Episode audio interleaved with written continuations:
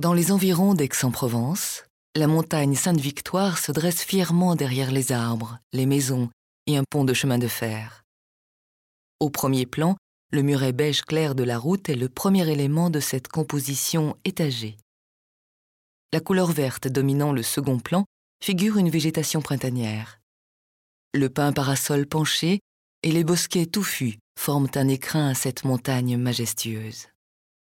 Au troisième plan, les maisons et les champs cultivés sont placés sur un réseau de lignes parallèles dans le prolongement du pont de chemin de fer que l'on distingue à droite.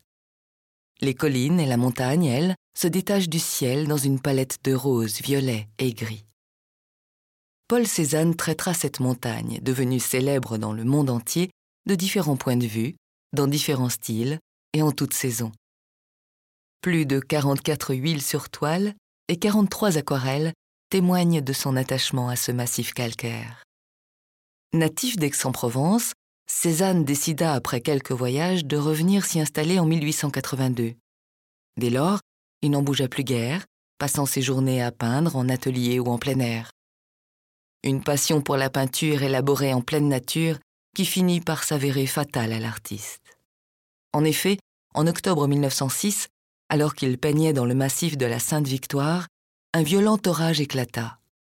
Paul Cézanne, âgé de 67 ans, fit un malaise.